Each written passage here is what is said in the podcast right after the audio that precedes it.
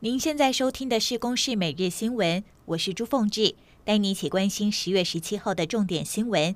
昨天下午，新北市双溪区的虎豹潭因为突如其来的大雨，导致溪水暴涨。三十一名正在参加大自然体验营的师生和家长，走在前面的六个人遭到洪水冲走，目前失联当中。双北消防队出动百名人力彻夜搜索。新北市长侯友谊和台北市长柯文哲昨天深夜也赶到现场了解状况。把握抢救黄金七十二小时。早上七点，消防员寻获四十五岁的中姓男子，欧卡送八堵矿工医院。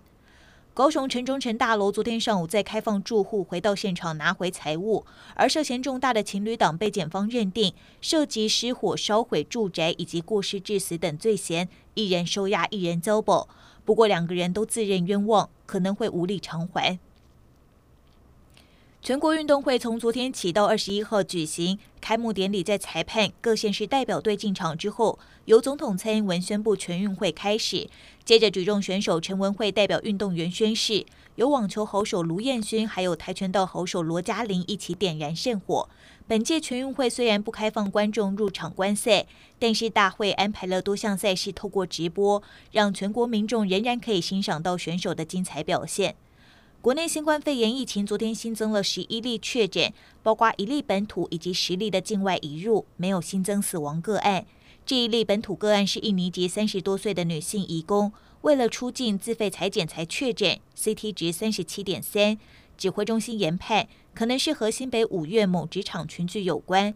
另外，因为二级警戒即将要到期了，指挥中心透露会有另外一波放宽规划，例如户外运动免戴口罩。预计今天就会对外说明。在国际上，台湾又遭到打压。来看到世界医师会员大会，台湾时间十一号到十五号在英国伦敦用视讯方式召开会议里头，中国医师会提案要取消支持台湾参与世界卫生组织 WHO 以及世界卫生大会 WHA 的决议文。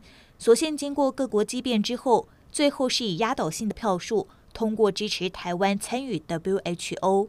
以上由公视新闻制作，谢谢您的收听。